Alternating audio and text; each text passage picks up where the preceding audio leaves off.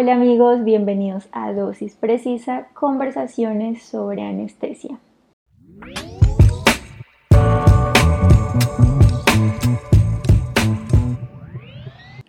Bueno, el día de hoy les tengo un invitado súper especial, el doctor Javier García, más conocido en redes sociales como Don Anestesiólogo.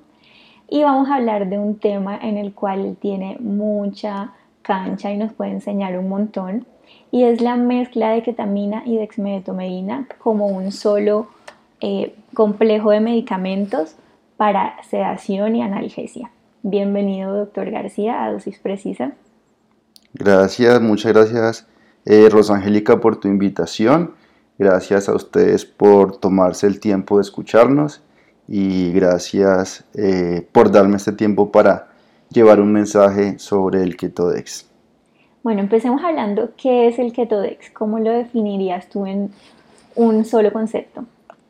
Bueno, Ketodex de forma sencilla es la unión de dos medicamentos, como tú lo dijiste, la ketamina y la dexmedetomidina, ya sea en bolo o en infusión.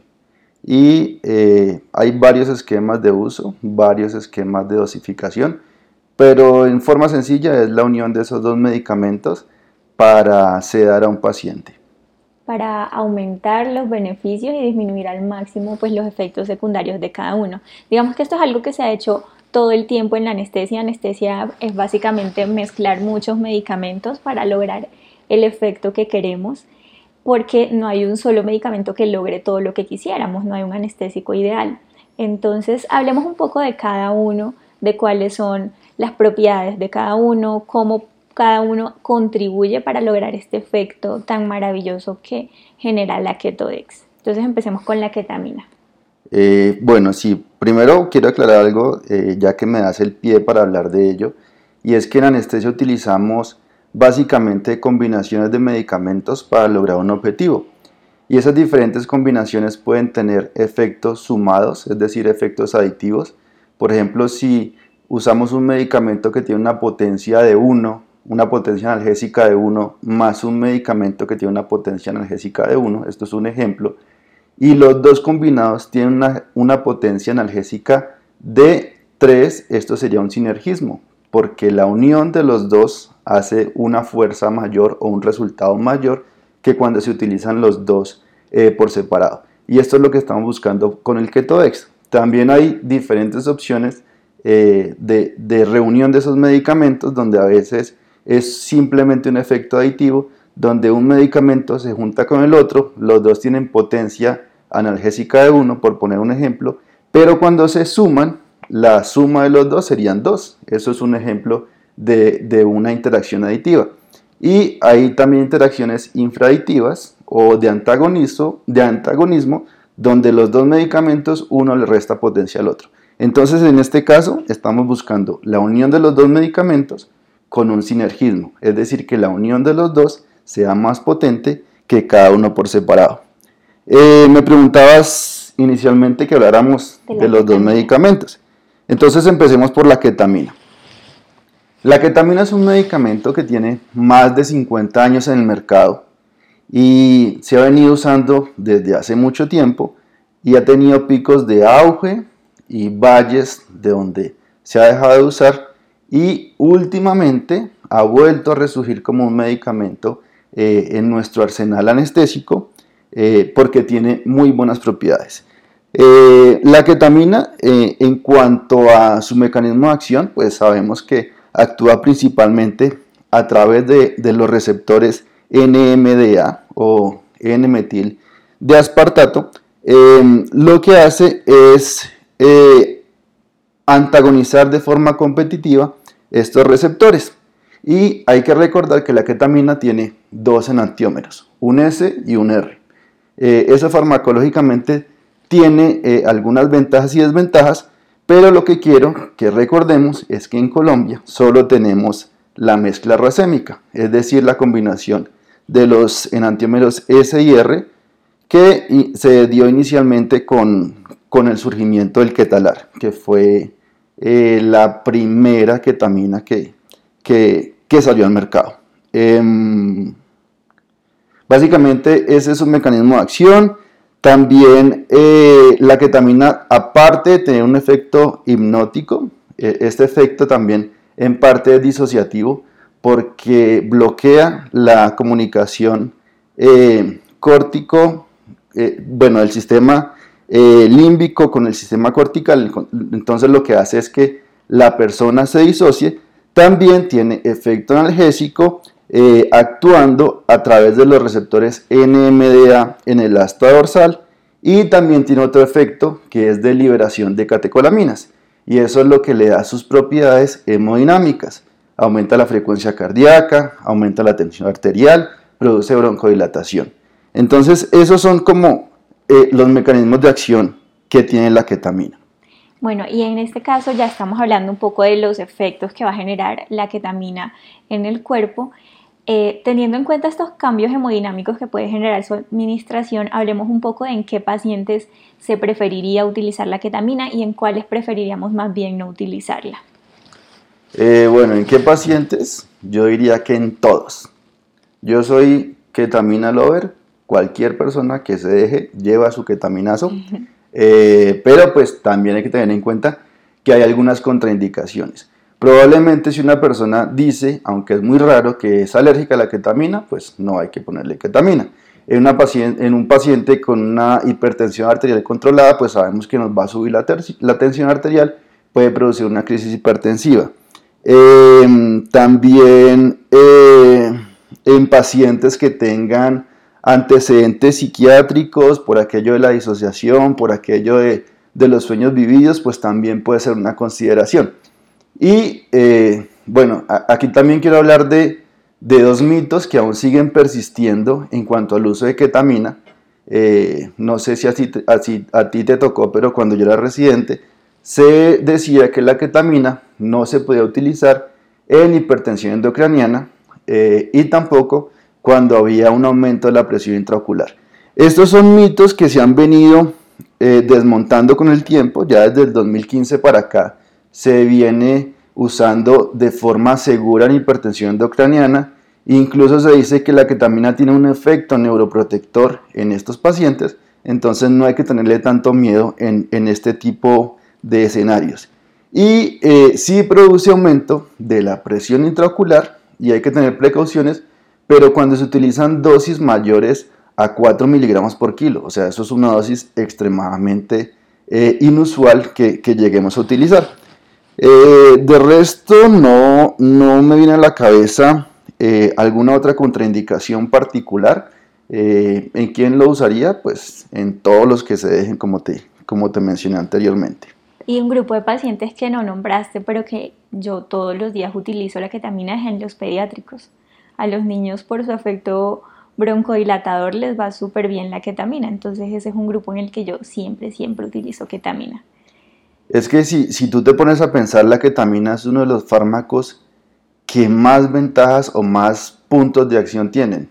Es analgésico, eh, sirve como coadyuvante de anestesia, sirve para el manejo de la lodinia, Sirve para el manejo del dolor tanto agudo como crónico, incluso para depresión en, pacientes psiquiátricos.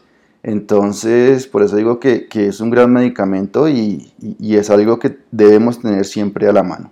Sí, totalmente de acuerdo. También súper ketamina lover. Entonces, ahora hablemos de la dexmedeto. La dexmedeto sí es un poco más nueva, es un poco utilizada con más recelo en nuestro grupo. Entonces, vamos a hablar bien de ella como para que nos, se nos quite un poquito ese susto de utilizar la dexmedeto. Bueno, la dexmedetomidina, tú lo, lo, mencionas también, es más nueva, pero no es tan nueva. De hecho, yo llevo 10 años como anestesiólogo y desde que me formé como anestesiólogo he usado dexmedetomidina.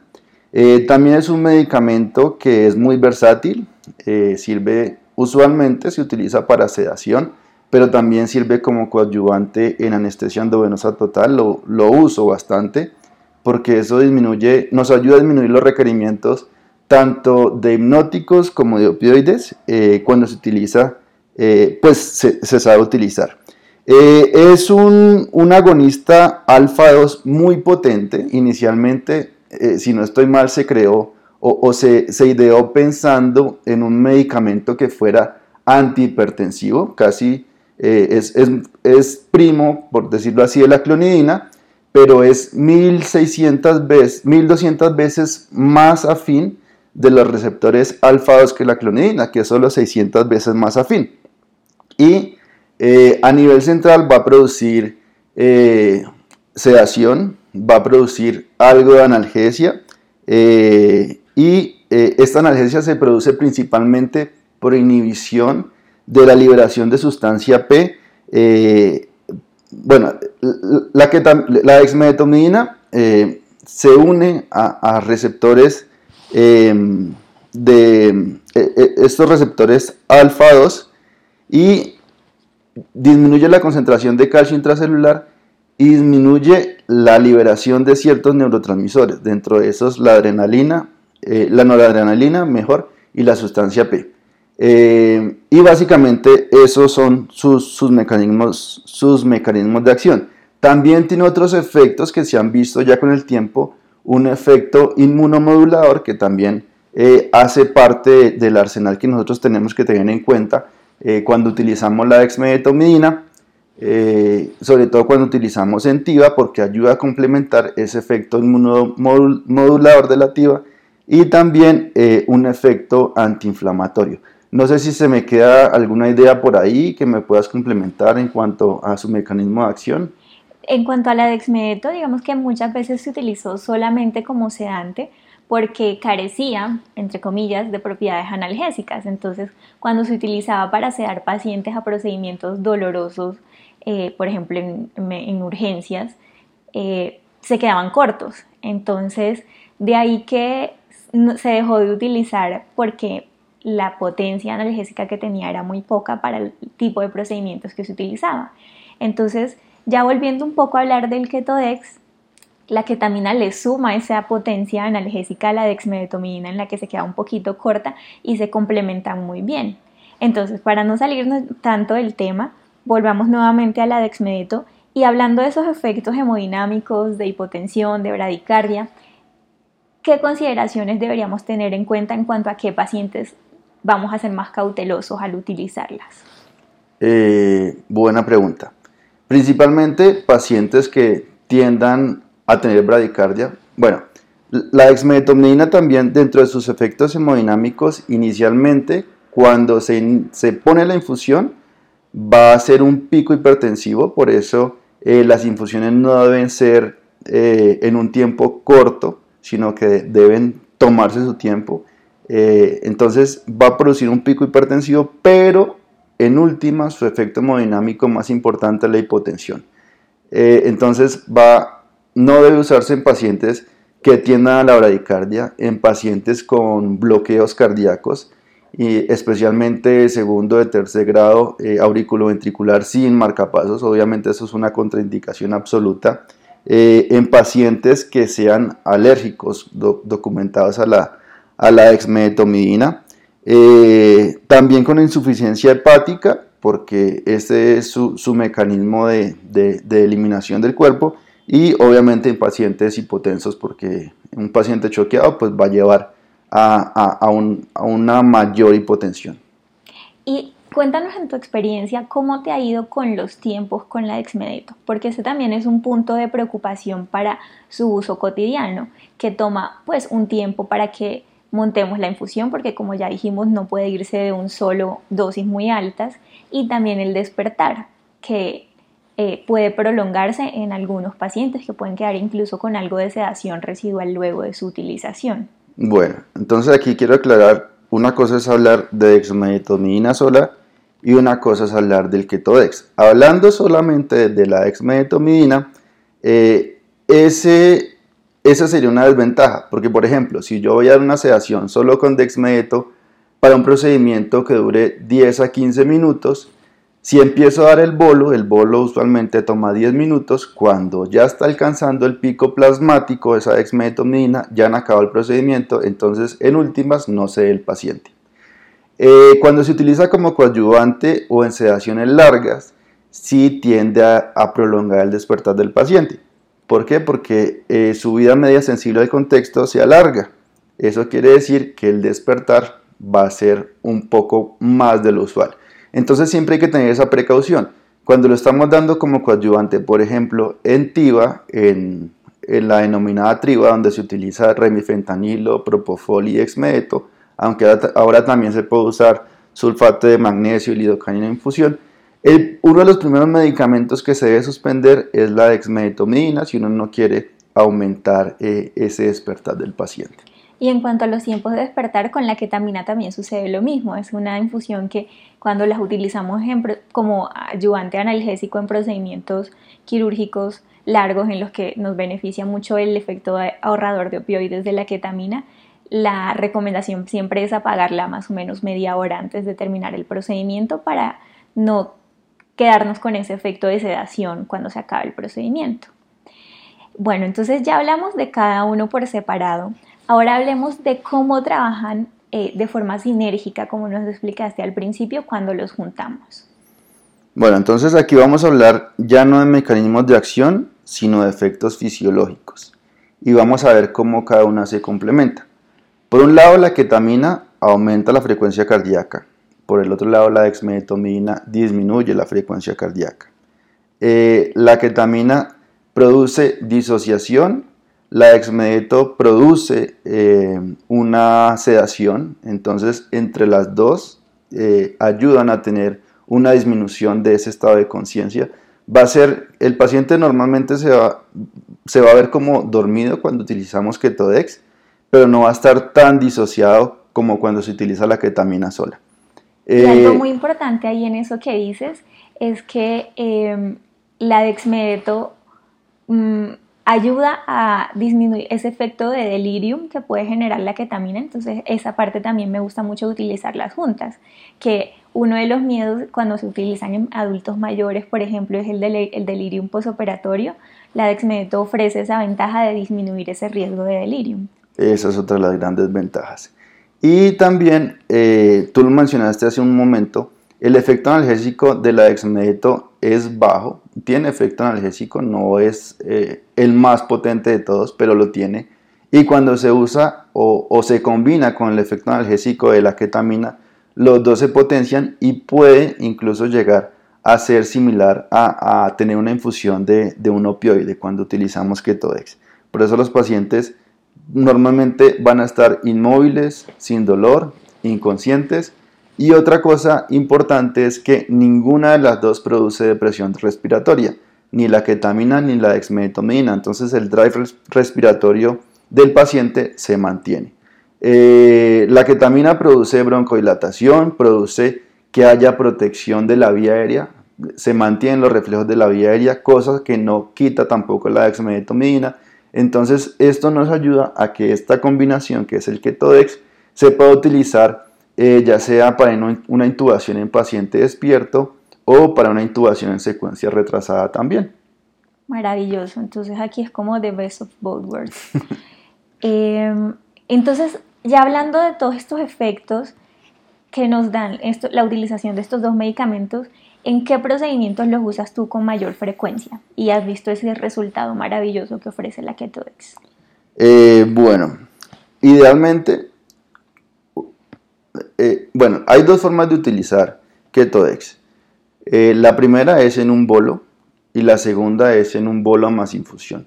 Yo siempre considero que la gran ventaja es bolo más infusión. El bolo aumenta o hace que eh, alcancemos las concentraciones plasmáticas en una, fracción corta de tiempo y la infusión pues permite que esas concentraciones plasmáticas se alarguen en el tiempo. Eh, usualmente si utilizamos simplemente el bolo, eh, nos da para procedimientos cortos de sedación, de 10, 15, máximo 20 minutos. Si ya se larga más de eso, habría que utilizar una infusión para prolongar sus efectos. Pero ya más de media hora, ya no considero yo que, sea eh, un, uso adecuado de, de, de Ketodex porque pues los pacientes van a estar mucho tiempo dormidos porque los dos medicamentos de por sí eh, pues eh, van a tener un, despertar eh, más tardío. y es un despertar tardío, eso es una de, las complicaciones, o no sé si se pueda llamar así, porque el paciente va a estar dormido, pero no va a tener ni riesgo de depresión respiratoria, ni va a tener riesgo de, no tener protección de su vía aérea, pero pues a veces eso inquieta a, nosotros como anestesiólogos y sobre todo al personal de enfermería, que uno saca al paciente a recuperación y el paciente puede estar eh, un poco dormido, que no responde, obviamente no tiene dolor, pero pues puede ser inquietante para, para el equipo quirúrgico. O sea, en procedimientos como resonancias, como sedaciones de gastro, sería perfecto utilizar Ketodex. Sí, yo lo utilizo bastante en sedaciones de gastro. Eh, pues también hay que escoger muy bien los pacientes, pero lo utilizo bastante para sedaciones de gastro. Y en, resonancia, eh, cuando no tenemos eh, disponibilidad de, máquina de anestesia, pues óptima para el resonador, puede ser una opción, una infusión entre 0,2 y 0,5 eh, microgramos, miligramos. Hablo microgramos, miligramos porque la dexmedeto en microgramos y la ketamina en miligramos, kilogramo hora, eh, puede ser suficiente para mantener un paciente inmóvil, teniendo en cuenta que una resonancia magnética eh, lo único que hace es generar incomodidad por, por esta claustrofobia y por el sonido del resonador, pero no hay un efecto o, un, un, estímulo doloroso, que haya que, que abolir. Perfecto. Y bueno, cuando nos dijiste hay que saber escoger muy bien el paciente, mm, cuéntanos un poco más de eso. ¿Cuál es el paciente en el que tú dices, el que voy a utilizar Ketodex con los ojos cerrados? Bueno, eh, esto es sobre todo con la literatura. Si uno revisa o hace una búsqueda de la literatura, eh, la evidencia más grande de Ketodex, a pesar de lo que la gente cree, es en niños. Los estudios más grandes de su uso han sido en niños, en procedimientos de sedaciones, en procedimientos eh, eh, cortos como reducciones de fracturas, eh, en procedimientos como resonancia, ya, ya lo mencionaste tú. y también habría que escoger a los pacientes que necesiten una estabilidad hemodinámica, porque esto es otra cosa que nos da el Ketodex. la estabilidad hemodinámica tiende a ser óptima para todos los pacientes, entonces pacientes eh, añosos, con muchas comorbilidades, puede ser una buena opción. Es decir, edades extremas, niños y personas mayores con algunas comorbilidades.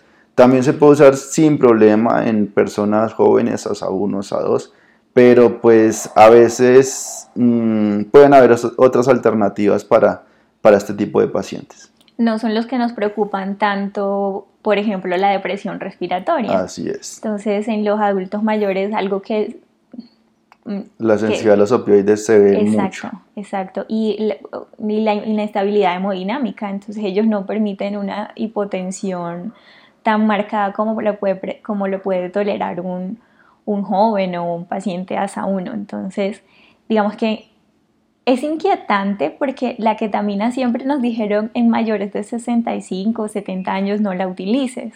Y ahorita tenemos este, esta mezcla de ketodex en la cual nos dicen utilízala en los adultos mayores. Entonces, más o menos cómo ha sido tu experiencia usándola, siempre la usaste, nunca te dio, te dio miedo, porque yo conozco muchos anestesiólogos que a estas alturas dicen, no, ¿cómo se te ocurre que vas a utilizar ketamina en adultos mayores? Entonces vamos como a romper un poquito ese mito para que podamos utilizar este, esta mezcla de medicamentos que tiene tantos beneficios y nos, puede, y nos puede dar muchas, muchas ventajas con nuestros pacientes.